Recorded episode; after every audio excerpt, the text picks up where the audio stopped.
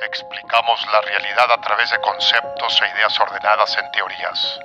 Y existe una teoría que une a personas con amor por el aprendizaje y curiosidad por lo desconocido. Una teoría que explora la cultura que conocemos y la ciencia que entendemos. La teoría. Del besito que te mandamos por escucharnos. Yo soy David.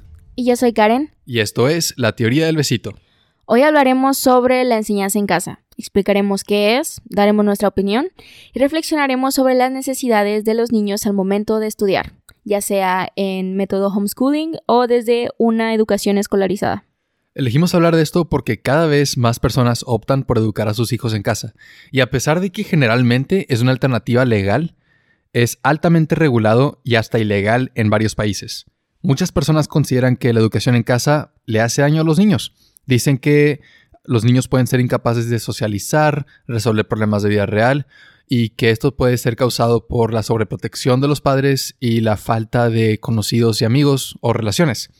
Pero hoy vamos a explorar si todo esto es verdad, si, si estas críticas están bien fundamentadas y si se está perdiendo el punto de qué es lo que deberíamos valorar en la educación de los niños. Tal vez estamos criticando un método y ninguno está bien. Ok, todo eso es importante, pero cuando dijiste que era ilegal, me acordé de, creo que en Oaxaca, que prohibieron la comida chatarra. Sí. Y, que había memes de que un cheto en una bolsita de droga. Y que me imaginé que gente... Imagínate, entra un, equipo de SWAT a tu casa y además empieza, te, te ven en la cocina dándole clase de matemáticas a tu hijo, agarra los libros, los avienta por la ventana, te arrestan. Estaría, sí. Pena de muerte porque le enseñas a tus hijos en casa. No, y, para que se hagan una idea, ¿qué, ¿qué dice de ti hacer ilegal la educación en casa en Corea del Norte? Es ilegal. O sea, es el, es el tipo de mentalidad de gobierno que dice, no, no, no. Y yo voy a asegurarme de que todos los niños piensen como yo quiero que piensen. Sí. La doctrina está en mis manos. Y aunque es algo muy totalitario, muchas personas, y estoy viendo que, 50, en las encuestas que se han hecho, llega hasta 50% de las personas se oponen a la educación en casa. Pero creo que, o sea, aquí voy a explicar sencillo. ¿Qué es homeschooling? Ah, Básicamente es un proceso de educación que se centra en la enseñanza y adquisición de información del niño ya sea por parte de un tutor, por parte de los papás o por un, inclusive un maestro que se dedica a la enseñanza personalizada de los temas básicos para que la persona pueda ejercer una carrera y para que pueda tener eh, nada más conocimientos básicos. Entonces, eso es lo general de homeschooling. Pero, ¿por qué es tan problemático? Y aquí es donde entra la cuestión de, bueno, a mí cuando imagino esta idea de eh, niño que fue educado en casa, pienso en este estereotipo norteamericano de niño que vive en esta familia extremadamente religiosa y que les enseña a su conveniencia ciertos temas de, por ejemplo, no sé, ciencia, biología, inclusive la interpretación de cosas literarias, como, hey, ¿sabes qué? Esto es malo, o en lugar de dar una forma en la que, brindar una forma en la que el niño pueda crear un juicio por sí mismo. Entonces, ese es el estereotipo que yo tengo. Y, tienes un punto en tener ese estereotipo en tu mente, porque em, de los motivos que, los padres pueden tener para dar una educación en casa, el principal, con 35% de, de las respuestas que dan, es para dar una instrucción religiosa moral. El motivo más común es que los padres quieren controlar la doctrina religiosa y moral que los hijos reciben. A veces para bien, a veces para esta imagen este, evangélica cristiana donde pues, sí parece un dogma, sí parece que, y en todas partes, eh, aquí no hay que malinterpretar, em, en todas partes, sin importar dónde recibas tu educación, hay dogma, en diferentes medidas, pero hay doctrina. Siempre va a haber un maestro que, que te meta su opinión. Sí. Y lo, y lo presenta como hechos y una realidad. Y a veces no es grave. Y es nada más la típica escena donde llega el niño a la casa, está comiendo y le dice al papá, este, papá, hoy mi maestra dijo eso y el papá que no, no, no, tu maestra es tal, tal y tal, no le hagas caso, este, las cosas son así y así. Sí, y a veces no tiene nada de malo, pero yo creo que es bueno tener como ese, ese consejo de muchas personas con diferentes perspectivas que pueden balancear ese efecto. sí creo que puede ser negativo y ahorita vamos a hablar de eso. Este, cuando solo tienes a una persona con un punto de vista dándote, filtrando toda la información No, y que luego recibes. aquí, perdón, pero en primaria que una maestra te daba, bueno, al menos donde yo estudié era de que la maestra de matemáticas, geografía, historia, de que cívica y ética, y Yo daba todo, daba todo. todas Digo, las materias. Para el nivel que recibíamos es efectivo. Nada más es tomar en cuenta que, o sea, es bueno tener diferentes maestros en diferentes grados. Es bueno que lo platiques con tus papás, que tengas Sí. amigos, o sea, que tengas diferentes fuentes de información, no nada más una persona dándote todo y copiando y pegando su sesgo en ti. Pero también hay otros motivos. Este, con 21% de las respuestas, los padres citan preocupación por el ambiente escolar. Cuestiones como evitar bullying, evitar presión social, evitar em, adicciones que se pueden generar en los niños a través de, de influencia social. Y con 17%, insatisfacción con el ambiente académico o el, per- el- el desempeño académico de las escuelas. Básicamente decir, yo lo puedo hacer mejor que esta escuela. Sí. Y después con 7% es un interés, otro interés en un método no tradicional, a veces lo que llaman en inglés unschooling, donde no, o sea, los padres no quieren que los niños pasen por un régimen tan este, cuadrado y estricto. Bueno, es que tiempo, y a lo mejor esto es el, el problema más mínimo que pueda existir con respecto a una de las desventajas que hay dentro de la forma escolarizada que todos conocemos, que es levantarte a las 7 de la mañana e ir a la escuela. Pero yo me acuerdo que no funcionaba. De que abiertamente tenía sueño, estaba Sí. bostezando, no podía comer nada. Y era, o sea, estás incómodo por el uniforme y yo sé que, o sea, hay, hay una función de reglamentos. O sea, necesitas ciertas reglas y te enseñan, eh, te dan carácter con medida, o sea, si sí los están justificando y no nada más están abusando del poder que tienen.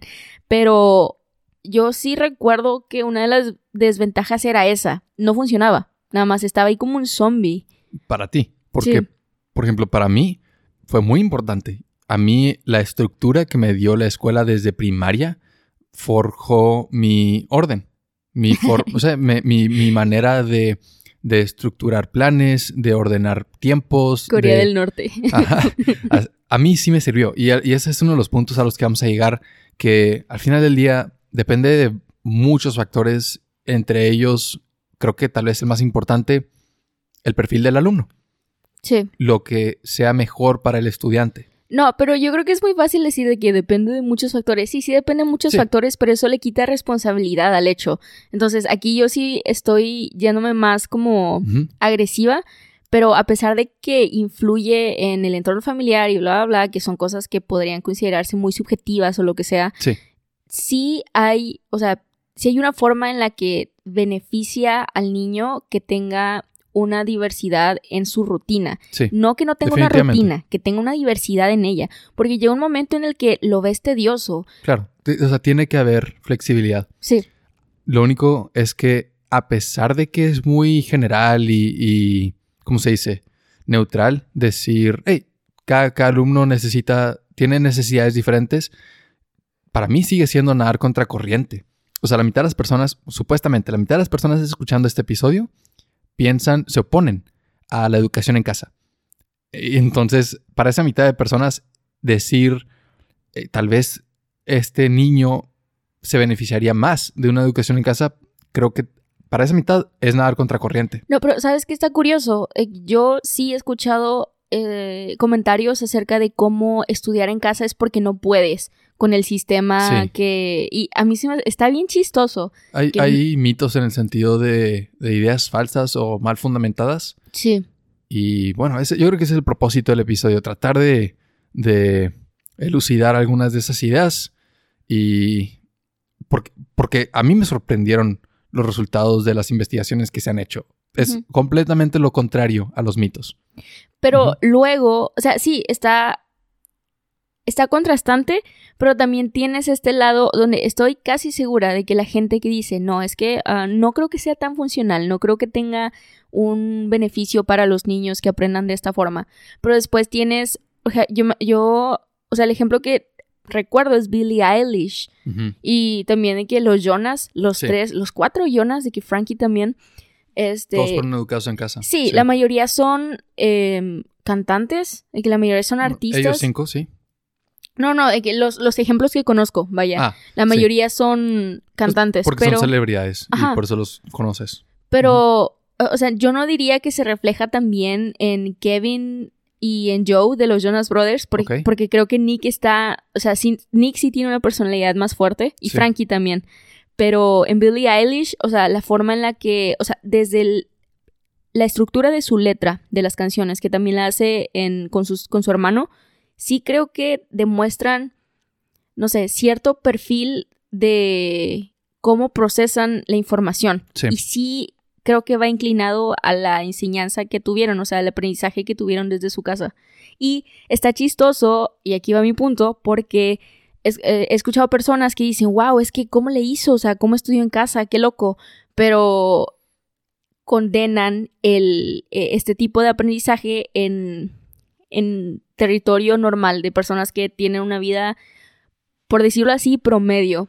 Y se me hace bien chistoso verlo, o sea, la, la contraparte que es, ah, es que solo es para personas que no pueden con el sistema normal, a brincar a este eh, tipo de pensamiento que es, ah, es que solo personas brillantes y que están destinadas a la grandeza pueden seguir este método, como si no solo dependiera del niño y no dependiera también de la familia. Como el testimonio que dio la actriz Mayim Bialik, la que hace la novia de Sheldon en The Big Bang Theory. Sí, eh, Amy se llama la, el personaje. Sí, ella educó a sus hijos en casa. Creo que tiene dos hijos, pero hizo, no recientemente, pero tiene un video respondiendo a preguntas del público sobre como eh, estigmas que hay sobre la educación en casa, de las formas en las que afecta, porque usualmente nos centramos en eso, en lo que afecta, la forma en la que afecta a los niños cuando tienen este método de enseñanza. Y se me hizo muy agradable la forma en la que no ridiculiza, pero presenta desde el, o sea, no se lo toma personal, nada más lo toma como un chiste de tus hijos son eh, freaks, Fenómenos. sí, Ajá. y mm, se ríe y es como, no, o sea, eh, si acaso, o sea, y, y ella te da la posibilidad de pensar, o sea, ¿quién no lo es bajo ciertos entornos? ¿Quién no se siente como alguien que está un poco alienado de la situación o, o el grupo social en el que está viviendo? Y creo que eso es algo muy importante, Sí. considerar la posibilidad de que tal vez solo estamos exagerando la situación de este tipo de niños que viven eh, otro tipo de enseñanza porque es algo distinto a nosotros y sin considerar que, por ejemplo, me acuerdo que en secundaria o en primaria que es esta faceta de también la- lo hablamos en el episodio de adolescencia que sufres un, todo tipo de cambios emocionales y sociales porque tienes otros enfoques. Este, yo creo que es propicio decir que más, o sea, casi todos nos sentimos excluidos o como que no encajábamos. Y la idea de que estas, estos niños que tienen otra forma de enseñanza solo se quedan estancados en eso, como crecen creyendo que no son parte de la sociedad, está bien chistoso. Nada más, hey, porque te están enseñando de una forma personalizada, nunca vas a encajar con nosotros. Que está raro, está alienador. Sí, y, y sí es un mito porque puedes hacer la pregunta, hey, por ser educado en casa, ¿eres más incómodo socialmente, socially awkward? Y la mayoría te van a responder, yo creo que sí, pero yo creo que el problema está en la pregunta, este, la causa. Porque ¿quién no es socially awkward hoy en día? Sí. La mayoría somos, o sea, de que hay cierta incomodidad social y es normal. Y no es, la causa no es haber sido educado en casa. Eh, de- o sea, es importante tener relaciones, pero no es exclu- Bueno, ahorita vamos a hablar de cómo no es exclusivo o excluyente. Puedes tener educación en casa y relaciones sociales. Sí. No. Luego hay niños que son educados en escuela y no hacen ni un amigo en toda la secundaria o toda la preparatoria. Entonces, Y, claramente y no es, es. este chiste de el vato que siempre está callado y que nada más te da miedo. Sí. es eso. Entonces, pues eso pasa en cualquier lugar y depende mucho más de la personalidad que del ambiente que le das. Pero también dijiste, ok, dijiste que el estereotipo de, del niño educado en casa es norteamericano. Y, Ah, bueno, dije que ese es el que se me viene a la mente por igual, películas y es- eso. y está bien, porque este, en, como había dicho, en muchos países es ilegal, pero en otros es legal, en otros está muy regulado. Ok, porque y- tiempo, o sea, es el que se me viene a la mente porque aquí en México yo no conozco a nadie. Cero. O sea, no, nunca he convivido con alguien Ajá. que haya recibido una Educación, educación en casa. en casa. Yo conozco una sola familia y es por motivos religiosos. Ok. Es por la doctrina religiosa. Aquí en México. Sí, Ya. en México. Y, y, me y si tiene un sistema legal y si tiene un procedimiento, pero yo no sé cómo lo manejaban ellos. Pues sí, porque tiempo eh, que ayer estuvimos investigando y suena, o sea, podría sonar como la idea más loca de que, ah, es ser súper complicado hacerlo legal, pero no, o sea, nada más con que el niño apruebe el Ceneval. Bueno, son pocos pasos, ya, pero es un, es un proceso burocrático muy pesado. Ah, y es, sí, es la manera en la porque que... los están checando. Sí, esa es la manera en la que muchos países nada más te empujan o te presionan a optar por educación escolarizada. Es, es, es muy difícil, sí, este, hacer educación en casa. Pero en Estados Unidos, um, las regulaciones varían por estado. Y, y, eh, generalmente es legal. Generalmente es una alternativa legal. Y hay, bueno, primero voy a contrastar. En otros países como en el Reino Unido, hay entre 20.000 y 100.000 niños que son educados en casa. Y, y importa también la población En todo Reino Unido. en todo el Reino Unido. En Nueva Zelanda, que tiene una población mucho más pequeña, hay 6.000 niños que son educados en casa. Pero luego en Estados Unidos, que sí tiene una población más grande, pero no tiene nada que ver el porcentaje, hay 2.5 millones de niños que son educados en casa. Y por eso la imagen es norteamericana, porque sí es algo de ellos. O sea, la causa más común es religiosa. Y el país con más niños educados en casa es Estados Unidos. Entonces, es la imagen que muchos tienen.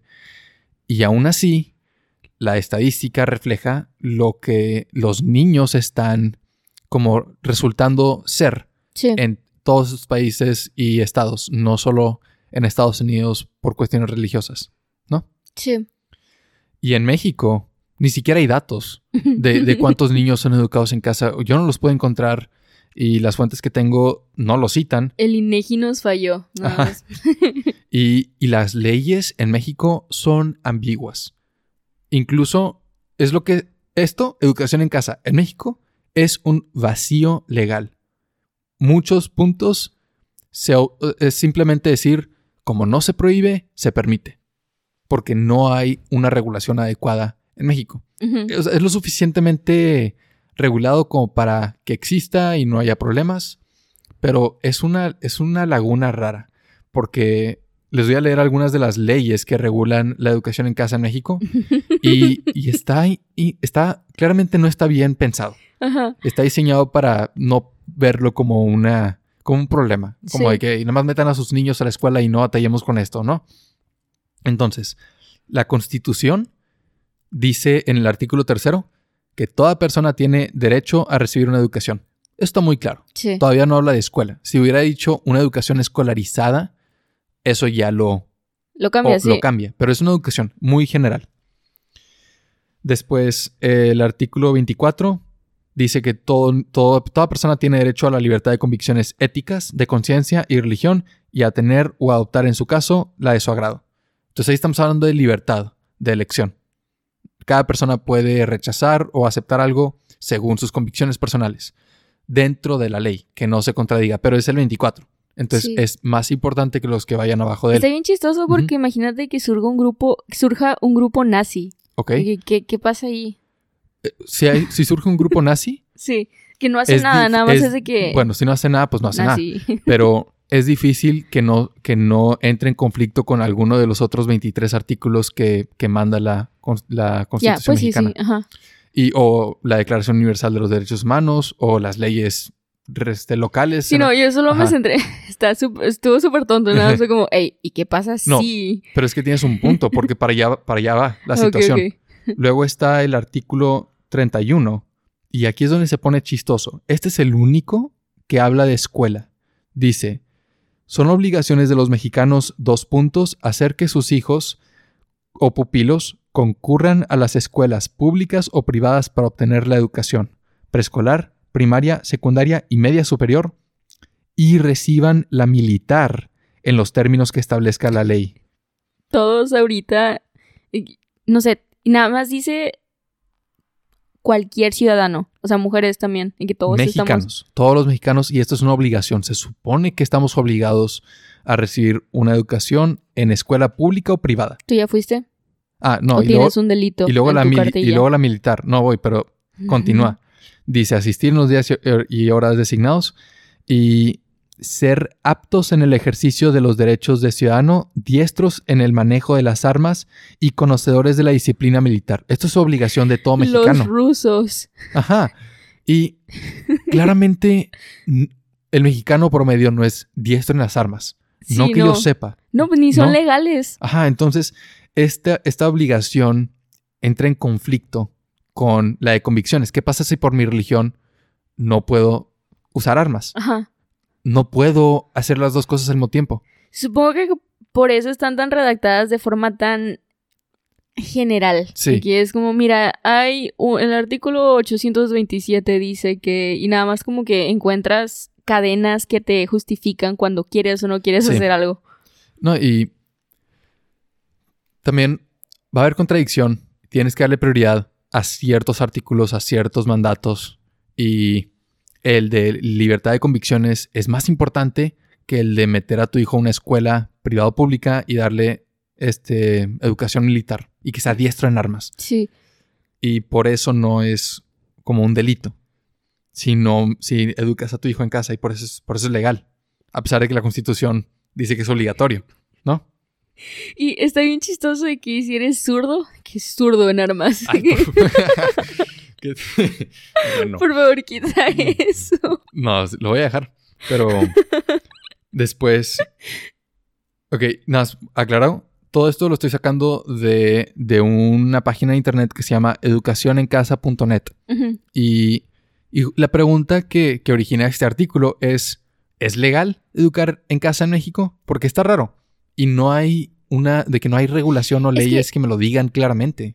Es que después, o sea, no solo es la constitución, porque ese, ese yo creo que es nada más en general, porque hay otros tipos de mini constituciones que se guían más, por ejemplo, con respecto a si eres un trabajador, si eres una persona que nada más estudia y no trabaja. O sea, hay cosas más específicas y creo que el, el monstruo que se encarga de todo lo educativo es la SEP.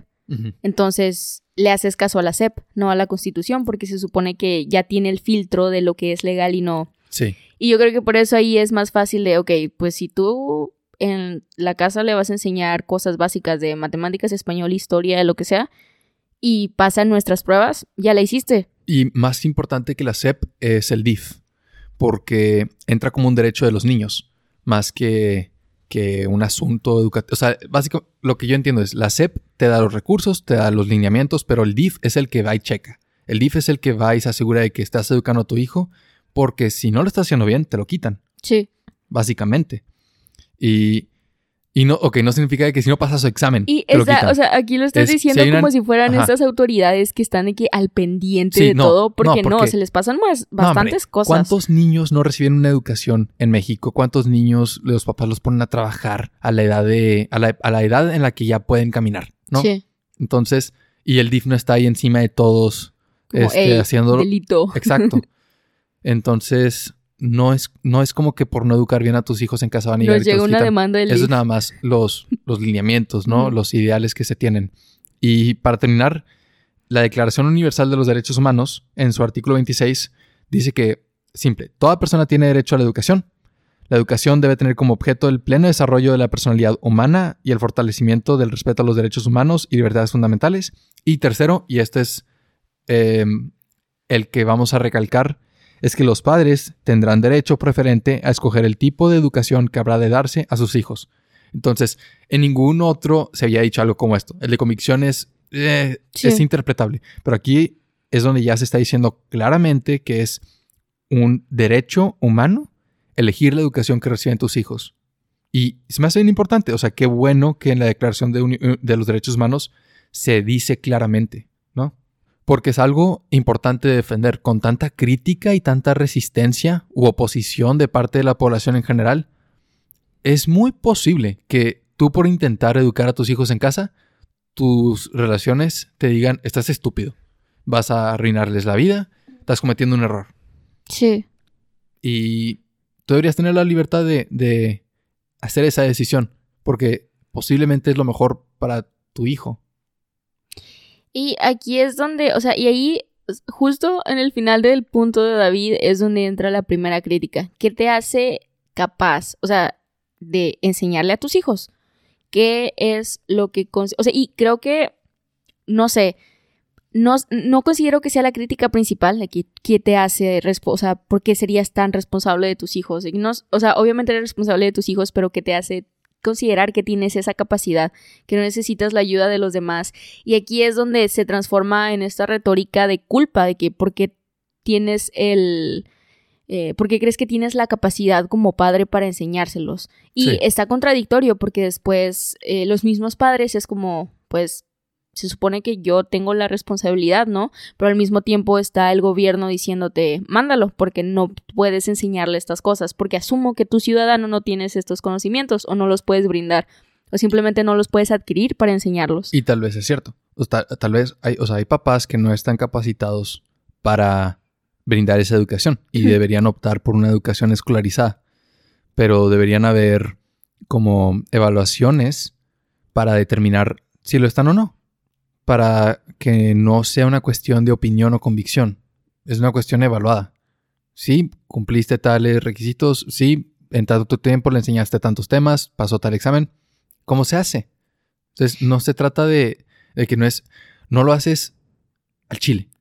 Mira, sí está bien evaluado. Está bien chistoso porque después tienes, o sea, niños, ah, bueno, es que David y yo vimos una película, se llama Captain Fantastic. Sí. Y tienes este ejemplo de niños que son, digo, está extremo, es, ese es el punto, que es polarizado, em, de niños que son educados en casa o en el bosque, como en el ejemplo de la película, y no tienen las mejores habilidades para empatizar o respetar las ideas de los demás. Sí tienen la capacidad para procesar información, pero es aquí donde consideras, es que ¿qué necesita un niño para tener una buena educación? Y que no necesariamente se está brindando estos factores, se están brindando estos factores dentro de las, los dos tipos de educación eh, que estamos abarcando aquí, que son en casa y en... Y en escuela. Ajá. Y en, en la película Captain Fantastic de 2016 en la película, el padre lleva a sus hijos al bosque y a su esposa al bosque. Y en el bosque se aíslan de la sociedad. Y es un terreno suyo, él lo compró. Pero se aíslan de toda la sociedad, no interactúan con personas más allá de cuando van al pueblo cercano a comprar el mandado, cosas sencillas. o para ser más. Sí se están fundamentando en la idea. No hay relaciones. En la ideología de que el modelo capitalista en el que vive la mayoría de su familia no es el correcto para educar. Es asqueroso moralmente para ellos. Sí. Y el papá tiene un dogma ideológico, tiene um, ideales y los pasa casi religiosamente a, sus hijos, a los hijos. Que son cinco. Ajá. Y seis. ¿Seis? Eran seis, sí. Ya. Y el problema ahí es que los niños... Tiempo toda la película estuve contando cinco niños. son muchos, son muchos. Pero toda la película te enseñan cómo los niños sí tienen problemas con sociabilidad, sí tienen problemas con entender los puntos de vista de otros, no entender los conceptos, pero simpatizar. Porque el papá les, o sea, es porque estaban escuchando una misma opinión toda su vida y el papá era muy inteligente, entonces parece que siempre tiene la razón y no escuchas oposición. Sí, también todos tienen una personalidad muy fuerte. Entonces, todos hacen ejercer su derecho a ser escuchados y que se pueda considerar su opinión. Entonces, por esto hay esta lucha de qué es lo que es verdadero y qué es lo que... porque me conviene que sea verdadero y qué es lo que en realidad es un punto neutro de, nuestro, de nuestra enseñanza. Porque, eh, y esto lo digo porque hay, hay una escena que es con la que quiero que partamos, donde muere, fallece la mamá y, y me trabé tantito porque creo que es un spoiler, pero bueno, fallece la mamá, eh, se suicida y tienen que ir al funeral y conviven con la familia. Esa es la trama. Sí. Eso viene en la descripción. Ah, ah, ok. Conviven con la familia que, que es el, la hermana del papá. Y sus hijos, hay una escena donde están en una cena y los hijos de la hermana están, y esto igual, es por esto que es polarizado. Los hijos tienen esta típica actitud donde no conviven con los demás, están en eh, muy cínicos, están en la cena con los videojuegos, eh, pensando que son mejores que sus primos. Y sus primos tienen esta actitud donde, pues yo solo estoy siendo yo y también yo no los vi con una actitud de soy mejor que tú, Ajá. pero sí los, como los le, le pican a los primos por la actitud que tienen, sí sale esta eh, competencia de, pues yo soy mejor que tú por X, Y y Z. Y la película es causa conflicto y es algo confusa en- en- emocionalmente porque ves estos aspectos donde claramente los niños se benefician. Muy inteligentes, muy críticos, no, no, porque y hace la diferencia. No es nada más que pueden repetir de manera macheteada ciertos textos, Significados. análisis, significados. No, es que los comprenden. Pueden Sí. dar una opinión propia en sus propias palabras. Y eso es valioso. procesan información Exacto. y tienen un juicio de O ella. sea, sí, tienen una inteligencia general. Y, y ves eso y dices, hey, eso es bueno. Sí, y está bien conflictivo porque sí ves que el papá no está haciendo lo mejor con respecto a la forma en la que sus hijos respetan a los demás, porque se burlan de religión y inferiorizan ciertas ideas y ciertas actitudes o la forma en la que comen, porque sí resaltan que hay gente muy gorda, que hay gente, o sea, sí recalcan Sí. cosas que se podrían considerar efectos colaterales de un capitalismo mal ejecutado o lo que sea, pero también no, no son, están muy cerrados. Y, lo que, y sí son contrastes porque lo que le tienen los hijos de la hermana, que es, sí podrán no ser las personas más brillantes del mundo, pero socialmente pueden, o sea, el, el aspecto social es lo que los puede llevar a lugares o conseguir un trabajo, nada más tener una familia, porque pueden socializar y lo demás lo pueden aprender. Pero ahí no es culpa, o sea, esto es el ejemplo de la película. Ajá, Pero el punto es que educación en casa con un solo punto de vista se presta a indoctrinar a los niños. sí, Y eso es lo que mucha gente teme. Pero la, los estudios y la realidad nos dicen que no es el caso, que a pesar de que la causa más común para educar en casa son cuestiones religiosas y morales, según los estudios, los niños educados en casa reportan una mayor tolerancia política una mayor tolerancia a otros puntos de vista.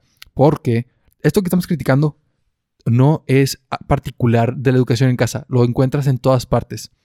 En todas partes. sí, O sea, si fuiste educado en un país donde el sistema de gobierno es democrático, tienes un sesgo hacia la democracia. sí, Si es comunista, sesgo hacia el comunismo. Donde si tu escuela era católica, sesgo hacia el catolicismo. ¿No? Ah, tal vez en el extremo opuesto, ¿no? Donde, ah, como yo vi toda esta ridiculez del ca- catolicismo, yo no soy católico. O, este, como tu escuela era laica, te hiciste X. Ujú. Punto es que hay dogma, hay sesgo en todas partes.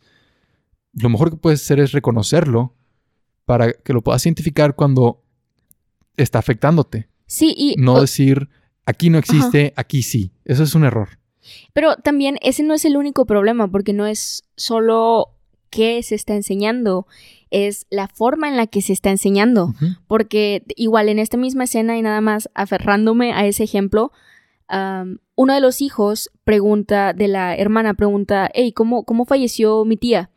Y el papá está intentando, y nótese que los niños, el mayor, o sea, el de los hijos de la hermana tenían como fácil, o sea, máximo 16 años. Y el menor es el que pregunta y tiene como que 13, 12 años, o sea, está pequeño. Y el papá intenta endulzar o nada más controlar la idea de cómo se suicidó la, la madre de sus primos. Y el papá que tiene esta regla que es siempre honestidad y ser directo. Si mi hijo me pregunta qué es X o qué es Y, yo le voy a responder honestamente, firme y crudo. No voy a endulzar nada, no voy a mentir. Entonces, eh, ves este contraste de las formas de enseñanza y creo que no solo es un contraste de la, las familias, de cómo le enseñan a sus hijos, también creo que representan el, el método de enseñanza que tiene cada uno, porque yo he notado que por experiencia personal, en la escuela se evitan ciertos temas o la forma en la que se abarcan es más endulzada, muy general. Por ejemplo, temas de eh, emociones, cuidado de estabilidad mental, nada más salud que no sea física y temas tabú como sexualidad eh, y más aquí en, en, al menos Nuevo León.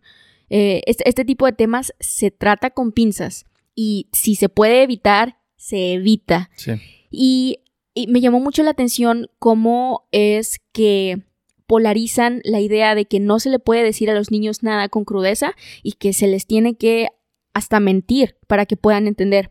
Y algo que me gusta mucho es que para mí ninguno de nada de esas dos opciones es real. Si hay una forma en la que podemos utilizar de forma completa nuestro lenguaje para hacer que, dependiendo de la edad de cada persona, y eso sí es algo en lo que yo creo, hay formas para decirlo, pero no por eso vas a mentir o vas a evitar decir la verdad, solo tienes que comprender, o sea, tienes que aprovechar tu lenguaje para exponer tus ideas y, por ejemplo, si quieres hablarle al niño de muerte o de suicidio o de sexualidad, hay una forma y hay un lenguaje que tienes que usar, no porque no lo pueda comprender, sino porque para su faceta de desarrollo necesita solo ciertos conceptos, no porque le estés ocultando unos, sino porque hay conceptos complejos que llevan a otras preguntas que tal vez no pueda responder. Entonces no solo es para el niño, sino para el entendimiento de los dos, para que pueda haber un diálogo. Y si le estás dando como tecnicismos, por ejemplo, es como si un niño fuera un doctor y de que, no sé, me fracturé la rodilla y el doctor no le dijera, ah, ¿sabes qué? Este hueso, bla, bla, bla. O sea, que le explicara cómo él fue enseñado, nada más de que, ah, sí, este nombre súper raro, le faltó, le pasó esto súper raro y el niño no entiende. Ajá. se rompió sí. el hueso y ya. Si el niño sabe que es un hueso porque ha comido pollo, si sabe qué significa romper porque se le ha roto algo, ya te entendió. Y eso es lo necesario. No tienes que elaborar más. Y yo creo que se ignora, se ignora mucho el principal objetivo del diálogo, que es comunicar y aprender, o sea, entender ideas, nada más intercambiar ideas. Y gran parte de la forma en la que actuamos con personas que son menores a nosotros es a través de un filtro en el que intentas no darle la información que necesita. Y a veces le enseñas a la persona a ser estúpida. Le enseñas a no entender conceptos totalmente, a no explorar, a no indagar, a que hay, hay respuestas que no, no responden la pregunta, pero son, entre comillas, suficientes. Y creo que eso es, eso es realmente dañino.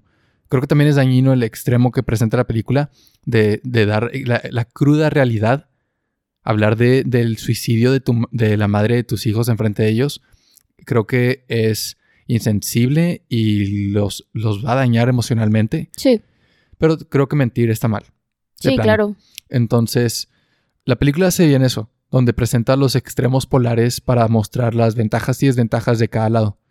Y, al final concluye, bueno, no, no, voy a decir final, pero... No, sí propone un punto neutro, donde, un ¿sabes qué? No, no, tienes, no estás tonto, sí sabes utilizar el lenguaje y sí sabes comunicarte con un niño. Y no es una dicotomía falsa. Hay puntos medios, hay otras opciones, no tienes que irte a un extremo. Pero esto que dices del lenguaje y de presentar conceptos abstractos para niños, hay un ejemplo que quieres dar, ¿no? Sí, en mi clase de, literatura infantil y juvenil llevé, eh, fue recomendado este libro que se llama El libro de la negación, de Alejandro Magallanes y Ricardo Chávez. Y de forma general habla sobre muerte, crueldad e injusticias hacia niños a lo largo de la historia. Y pensarías, o sea, tu instinto es decir, esto no, no se lo daría a un niño, porque está, está muy triste. Sin embargo, la forma en la que ejecuta, los em, autores ejecutan los temas es esencial no para que el niño tenga cinismo con respecto a estos temas y no para darle la crueldad que pensarías que tiene el libro, sino para crear una cierta inteligencia o acercamiento hacia la posible empatía que puede tener el niño. Y creo que esto es muy importante. No es cerrarle la posibilidad de que conozca qué es la muerte, ni porque no pueda comprenderla. Simplemente tal vez piensas, y creo que de aquí viene la prohibición y la censura, piensas que le va a afectar de tal forma que lo va a dañar permanentemente. Pero también no te vas a acercar a un niño a decirle tecnicismos y cosas crudas cuando puedes hacerlo con un nivel que lo va a ayudar a crecer y que va a hacerlo investigar, que va a hacerlo, o sea, creo, creo que va por ese lado, más que nada. Entonces, ese es el ejemplo que incluso en literatura que vemos, creo que es la mejor forma de, de cómo usamos el lenguaje para acercarnos a los niños a temas que posiblemente como adultos creemos que son serios o fuertes o que no merecen ser sabidos por los niños por miedo a que los pueda dañar. Entonces, regresando esto a la educación en casa, no es que haya no es que podamos hablar de lo que sea con los niños, es que hay que tener cuidado con la manera en la que lo decimos, porque hay una manera que es muy directa, muy cruda, que puede hacerles daño. Y hay otra que es... Así expuesta. ¿Y la otra? Sí, la otra que es te miento y evado verdades y nada más, o sea, no hago que conozca sobre el tema, solo lo evado. Y provoca flojera mental. O sea, si te, la verdad, si te hago una pregunta y me respondes algo que pude haber descubierto por mí mismo o ya sabía, en otras palabras, da flojera indagar en el futuro. O sea, si voy a hacer preguntas para que me contesten algo muy superficial, ya no dejas de preguntar. Sí. Y, desaparece la curiosidad. Entonces. No, sí, te conformas. Sí, creo que es importante recompensar la curiosidad que tiene un niño cuando hace una pregunta, aunque tú consideres que esa información esté fuera de su alcance. O sea, recompénsalo de alguna manera, dar una respuesta, dale valor para que diga, wow, qué bueno que lo pregunté, ahora sé algo. Confuso, pero tengo una mejor idea de este tema. Porque por algo pregunta. Sí. Entonces, e, ese es en cuanto a educación en casa, mucha gente tiene esa preocupación de que puede ser este extremo, donde los papás lo censuran completamente, no le dicen al niño nada sobre tales temas y falta explorar cómo se da la educación sexual en casa y cómo se dan temas tabú en casa, pero los resultados muestran que no es problemático generalmente se cubre porque las escuelas también tienen muchos tabú. Y de, los padres, regresando a cómo saber si, si están preparados para enseñar, yo, yo, creo que la deficiencia en esa pregunta es que creemos que los maestros deben saber todo o dominar el tema para enseñarlo. Sí. Y en primaria y secundaria no es verdad sí hay un mínimo necesario para poder dar una clase. no, no tienes que ser un biólogo para dar biología en primaria y secundaria. Sí, se asuma el aprendizaje de la persona que está enseñando. Entonces, aquí sí me causa muchísimo conflicto porque creo que va ligado al miedo que tenemos como cultura a fallar. Y ese que siempre menciono que es de que el problema de la cultura, como si fuera esta entidad que no podemos controlar, pero sí creo en los factores que se crean culturalmente a partir de acciones individuales. Entonces, si, eh, si hay este, y porque también va más ligado a lo social de la cultura, que es siempre vamos a fallar, por ejemplo, en fútbol. Y este ejemplo de, ah, sí, vamos al mundial, pero ah, nunca quedamos, y que vamos con la idea de que vamos a fallar, y es normalizada, pero también esa, normalización lleva un miedo, que es, uy, ¿y si, ¿y si no sé? ¿Y si fallo? Y creo que esto se transmite a la educación, porque a mí todavía, y, es un talón de Aquiles eh, con el que todavía batallo, que es un, uy, ¿y si no sé cuando me preguntan? ¿Y si me preguntan y respondo mal? Nada más miedo a no saber. Y creo que va ligado a la idea de que el aprendizaje en casa no es factible porque el tutor o el padre o el maestro que fue contratado para ese tipo de educación no va a saber lo que está haciendo, como si las eh, personas, como si la mayoría o todos fueran de un aprendizaje escolarizado, fueran pulcros con la forma en la que saben la información que se, están dando, que se está dando en, este tipo de escuelas. Pero si realmente hay una disposición a aprender por todas las partes, por el, el tutor o el papá, por el niño, por cualquier persona que esté involucrada en el proceso de educación en casa, no, esto no, no, importa, está bien equivocarte siempre y cuando haya una disposición a buscar la respuesta correcta y aprenderlo de la manera adecuada. Sí, porque nada te impide, o sea, yo he escuchado y está bien raro porque muchas de las reflexiones de los maestros que han dado al final de semestres o lo que sea ah, es, wow, yo aprendí mucho con ustedes y nadie lo ve mal. Es bueno. Sí, pero en el proceso de educación en casa es como, tú no puedes aprender con el niño porque se supone que si no estás pidiendo ayuda para educarlo es porque sabes todo y no puedes aprender con él. Cuando es yo creo que eso está mal. Sí. O sea, deberías de poder aprender con tu hijo si le estás enseñando. O el tutor, incluso, de que aprender desde la personalización de la educación eh, del alumno. Y el único lugar donde sí me pongo estricto y digo, el maestro tiene que ser un... o sea, tiene que dominar el tema. Es en universidad. Ahí es el único lugar donde digo, como te vas a especializar en algo, como vas a contribuir a la sociedad con un servicio o producto que o sea, está influido por tu conocimiento, ahí sí pienso que es importantísimo. No, y ahí porque afecta a, alguien que sabe todo sobre el tema, porque afecta a terceros.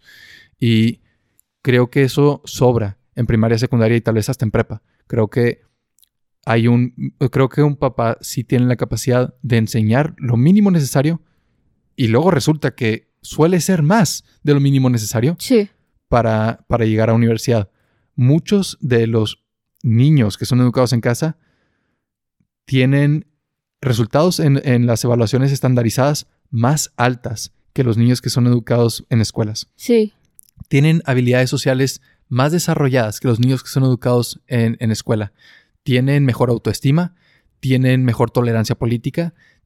O sea, la lista sigue y sigue. Yo no he encontrado daños. Yo creo que el único daño que se reconoce es por la contraparte de la educación en casa, que la educación escolarizada es como no, eh, o sea, por la las deficiencias que tiene la educación en, en un aula, en una institución, creo que gran parte de la crítica viene de ahí, de que maestros que dicen cómo es posible que un padre, porque yo creo que viven con la con el desligue de padres hacia la educación de sus hijos y piensan cómo será posible que que eh, alguno de estos padres, de que yo, o sea, yo creo que se imaginan a los padres de los alumnos que tienen y es como ok, yo estoy lidiando con este niño que tal vez tenga deficiencias emocionales en esta u otra área, no solo emocionales, sociales.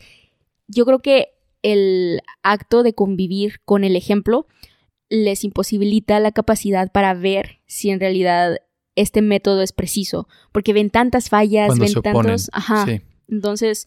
Pero es, y es, un ambiente muy diferente dar clase a 30 alumnos, que es el máximo que debería tener una sola maestra y, y, muchas veces excede Em, a, dar clase personalizada a un niño. Y también muchos de estos alumnos que son educados en casa, sí, al principio el padre puede invertir de 5 a 6 horas, tal vez más, este, al día, pero hay una tendencia en la educación en casa hacia el autoaprendizaje. Los niños se les suelen desarrollar la capacidad de aprender solos y los papás terminan invirtiendo menos horas de las que invertían al principio para educar.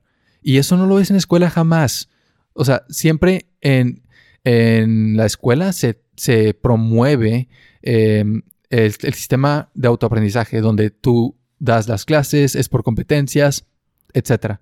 Pero yo no sé si genuinamente se alcance. Yo no sé si, si, es normal que un niño a través del sistema escolarizado llegue a su casa y diga, quiero aprender más del tema que ya llevo todo el día viendo y ahí se tres tareas y proyectos que sabes que son innecesarios, no te ayuda a aprender nada. O sea, llenaste un guante de látex con arroz y le dibujaste huesos y, y ah, la anatomía de la mano. Por favor, es una pérdida de tiempo. Sí. Eh, y, y sí lo es. Pero en, en, educación en casa sí, hay una mayor tendencia hacia el autoaprendizaje.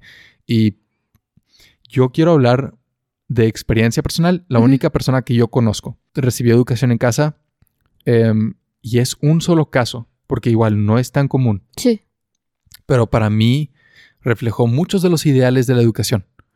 Y, y, aquí vamos a ya hablar, aterrizar el tema con, ok, ¿cuáles son los beneficios de educación en casa, pero cuáles son los esenciales o los mínimos necesarios que se necesita tener para evitar sus peligros? Y lo que vi en ella fue educación en casa, toda primaria, secundaria y prepa por necesidad que muchos de los casos de educación en casa es porque no hay otra opción. Sí. Es porque el niño a veces tiene una discapacidad mental o, una, o necesidades especiales y educar en casa es la mejor opción. Educar en casa es muchísimo más barato que educar incluso en un sistema público. Y, ahora más con Internet que puedes tener recursos en línea.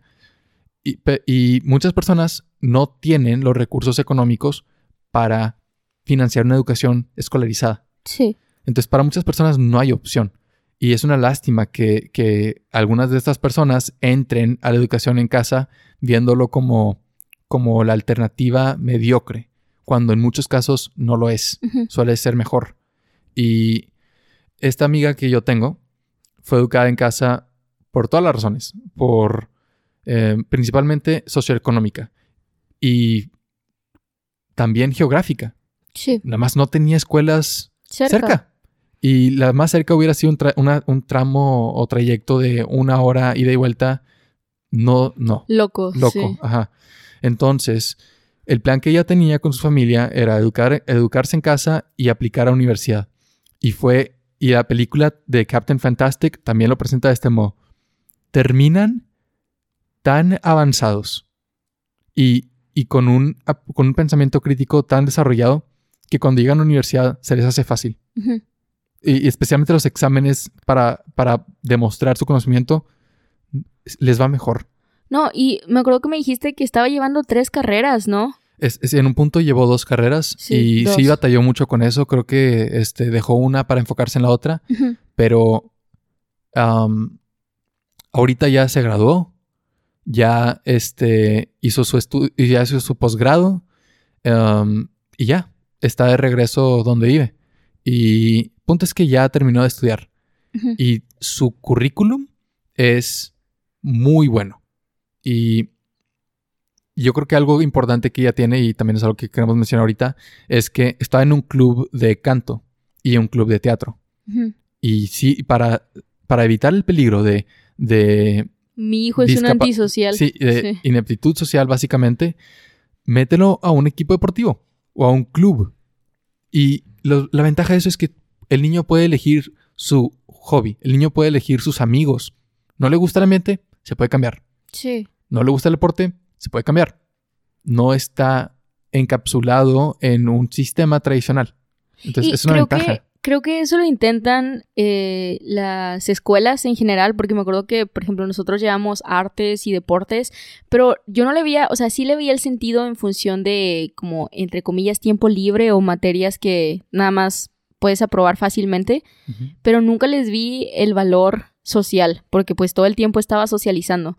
Entonces, creo que en contraste con la educación en casa, sí reconoces y puedes ver que tu hijo eh, que puede disfrutarlo más, porque tiene horarios, o sea, personalizados, lo estoy diciendo muy frecuente, pero tiene toda su educación personalizada y después tiene este respiro para hacer ejercicio que, o sea, beneficia tanto su aprendizaje como su forma de percibirse a él mismo o a ella misma.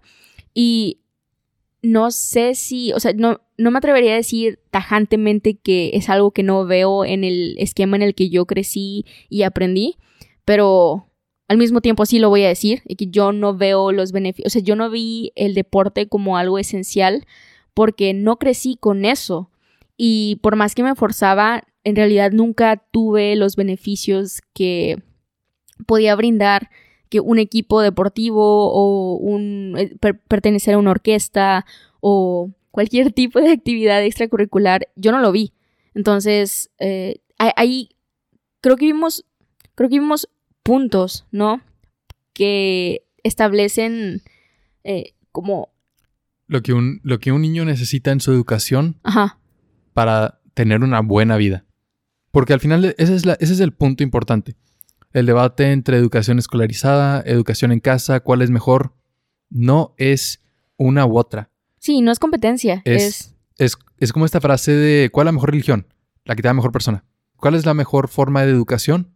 La que te desarrolle mejor como persona y te dé mejores valores de vida. Esa es la mejor educación. a veces no hay opciones. A veces tu situación, a veces es ilegal educar en casa, entonces no hay pierde. A veces no hay dinero para educar en escuela, entonces no hay pierde. A veces tienes opciones y por presión social te vas por una y no la otra.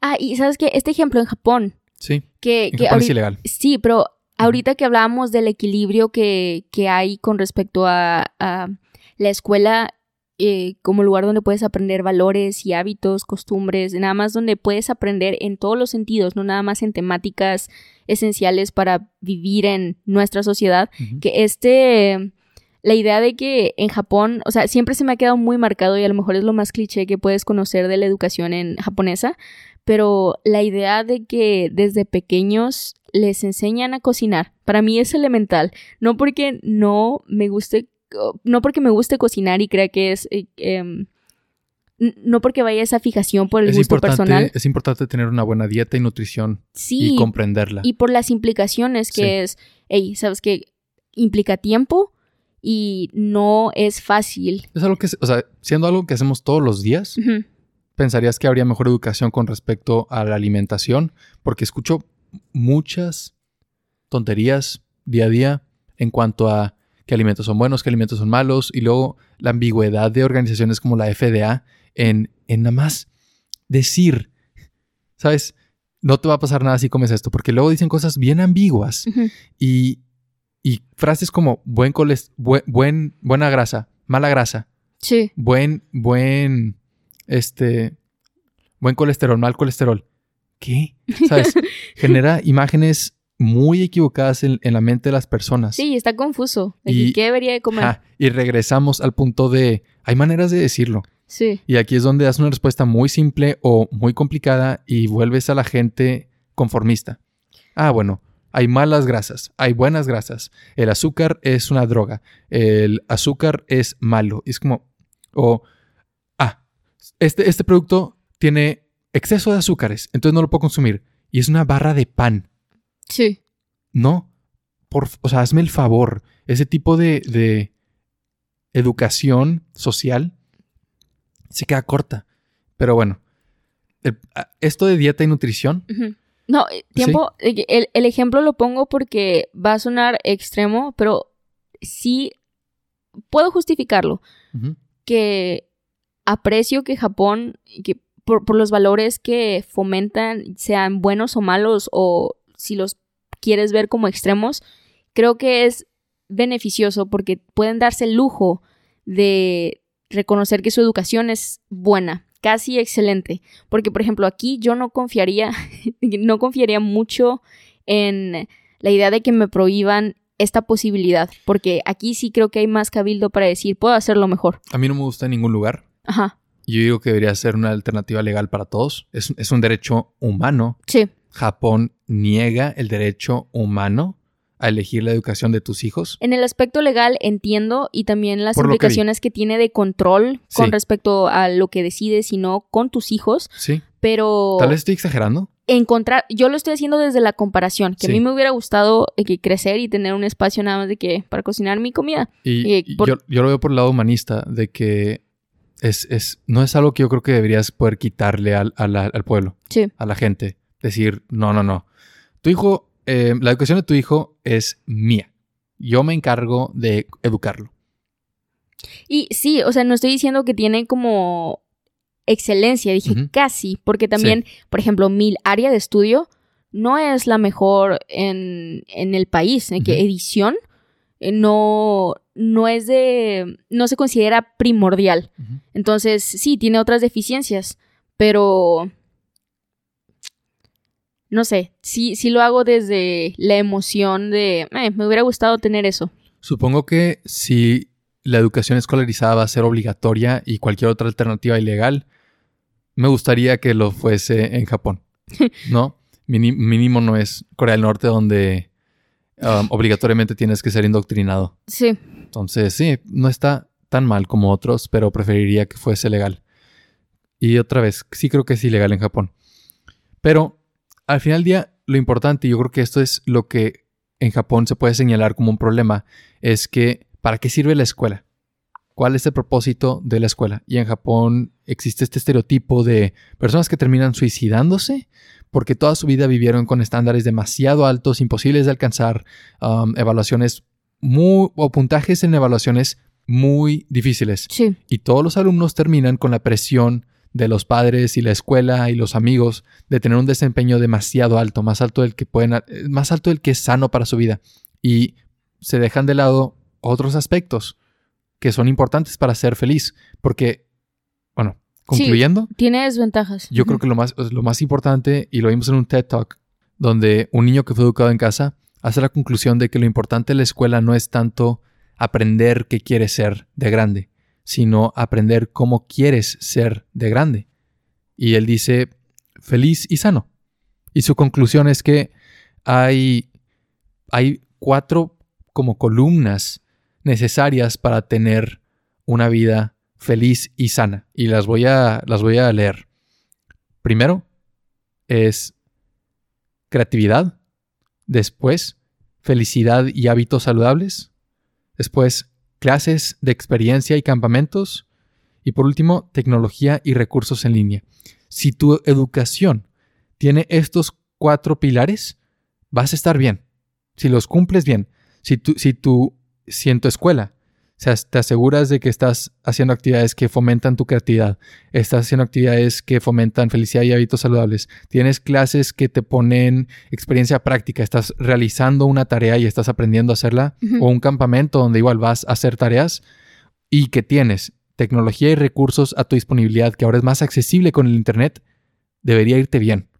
Y los hábitos saludables, él hace como el, el paréntesis de que son ocho según el doctor Roger Walsh, y son ejercicio, dieta y nutrición, tiempo y naturaleza, contribución y servicio, relaciones, recreación, relajamiento y manejo de estrés, y religión y espiritualidad.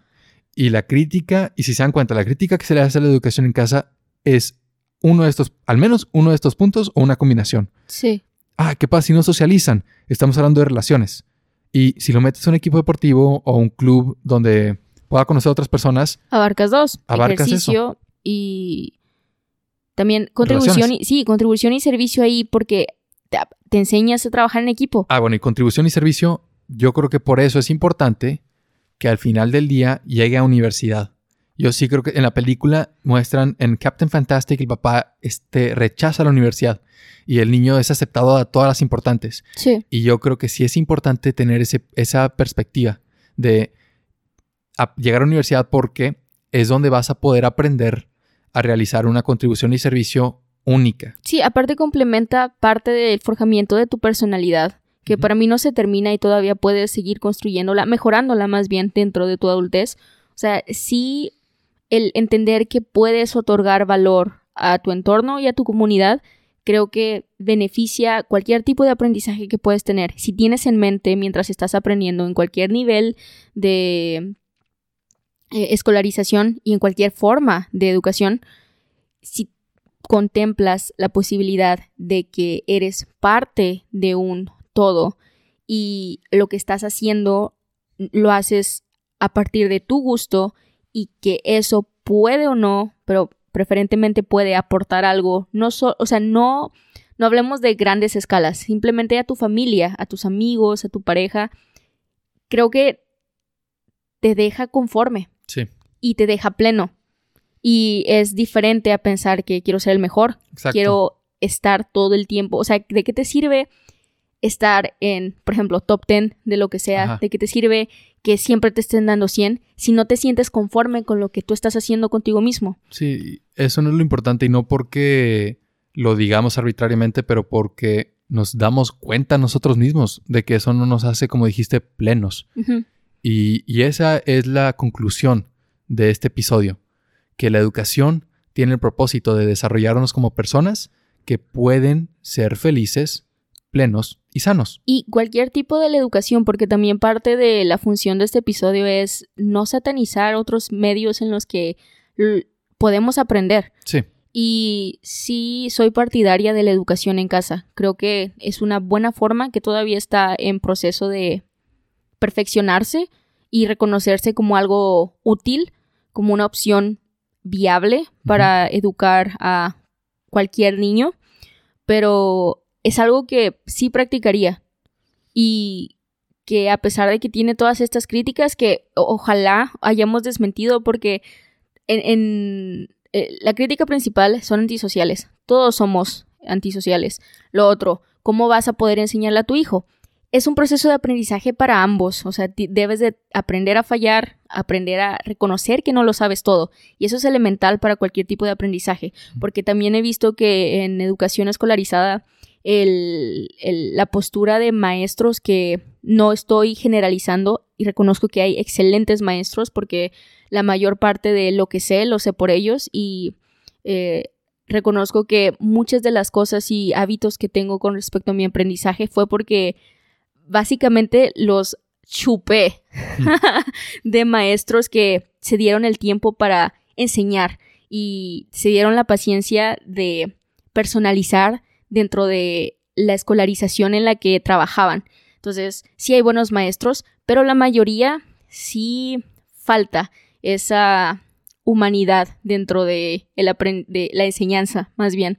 Entonces, se nos olvida que regresando puede ser un aprendizaje de, de dos, o sea, no es nada más yo le estoy enseñando al niño y yo tengo la autoridad, es, hey, nada más lo estoy enseñando a ser, sabes, existir, a forjarlo para que pueda ser alguien que, nada más, una persona decente.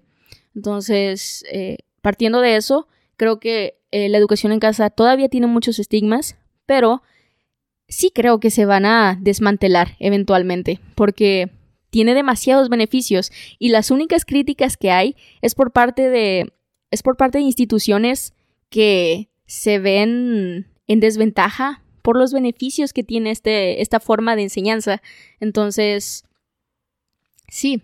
Espero, y espero que hayamos hecho un buen trabajo para iniciar esta conversación con, contigo sobre los beneficios de la educación en casa, no para suplantar y reemplazar la educación escolarizada, sino para entender que hay otras maneras de educarse, no solo hay una y no hay un... Mucha gente dice, y a mí me, me desespera mucho escuchar esto, um, la queja. Ve a la escuela, ve a la universidad, consigue un trabajo, cásate. no me gusta la vida. Y es como, hay otras maneras de ser. No, o sea, estás planteando la más obvia y obtusa que para muchos funciona. No veo un problema con esa ruta de vida puedes fácilmente seguir esos pasos y ser una persona feliz y plena. No se trata de, eso. Sí, pero también... Se trata de lo que hace alrededor. Y evaden la posibilidad de que esos nada más sean puntos de llegada para un trayecto que no tiene que ser lineal. Sí. Es como... Puedes hacer otras cosas y eso no tiene que ser el centro de tu vida. Sí. Y ni siquiera tienes que hacerlo. Hay otras formas de ser. O sea, eso de ir a la escuela, no tienes que. Y también no es una u otra, no es o me educan en casa o, voy a una institución. También puede ser, y que no consideramos mucho en este episodio, la posibilidad de que los padres contemplen una doble educación. Es sí, mando a mi hijo y también, eh, no sé, en vacaciones hago esto o en el tiempo libre, de que les enseño otras formas, a través de otras formas. Y eh, eso no lo he visto. Sí, es, es más raro. Y y ahorita durante la pandemia de COVID-19, muchas escuelas obligaron a realizar un, modelo híbrido a gran oposición. Yo no lo vi aquí cerca porque mucha gente se hubiera opuesto completamente. Fue, se optó por una educación en línea, pero escolarizada, en línea, no en casa. Ese cambio no fue obligatorio la mayoría de, en la mayoría de las escuelas. Y creo que hay repercusiones porque por lo mismo que es forzado, y cada quien, o sea, si, si, está en, si están en un método escolarizado, también no es, o sea, es bajo las posibilidades de, de las personas que tienen hijos, o sea, eh, no contemplaron el hecho de que tienen otras responsabilidades. Y, y es un cambio de plan muy fuerte. Sí. Mi punto es que no estamos atacando a la escuela. Estamos tratando de abrir la perspectiva sobre la educación y que hay otras formas de aprender. Y lo importante es usar una educación que nos desarrolle como personas, como dijo Karen, decentes, que pueden vivir una vida feliz, plena y sana. Yo estoy agradecido por la educación escolarizada que recibí y no la cambiaría, porque a mí me funcionó, pero no es la única. Y ese es el punto de este episodio. También estoy agradecido contigo porque escuchaste este episodio y espero que hayas aprendido algo nuevo. Y te pedimos, por favor, suscríbete al podcast, déjanos una reseña en iTunes y comparte el episodio con tus amigos. Esto no va a aparecer en recomendado en ningún lado. Eh, podcast no tiene ese sistema todavía. Llevamos 10 episodios con este 11 y la única manera de pasar la voz sobre nuestro podcast es compartiéndolo. Es boca en boca. Que, que, que tú escuches este episodio y pienses, quiero recomendárselo a alguien y se lo mandes. Esa es la única manera de que nosotros tengamos una distribución. Y literal boca en boca porque les mandamos besitos. Sí, ¡mua! También te pedimos tu ayuda si te encanta lo que escuchaste y crees que nos puedes ayudar, que te eches una vuelta al Patreon, que nos des una donación y nos ayudes a poder continuar haciendo esta labor. Hay diferentes niveles y dependiendo tu donación tendrás una diferente recompensa. Te pedimos que nos ayudes a crear una comunidad de personas que compartimos un amor por el aprendizaje y una curiosidad por lo desconocido. La siguiente semana vamos a hablar acerca de redes sociales. Acompáñanos y por ahora te mandamos un besito. Mua. Mua. Y bye. A bye. Bye bye. A bye.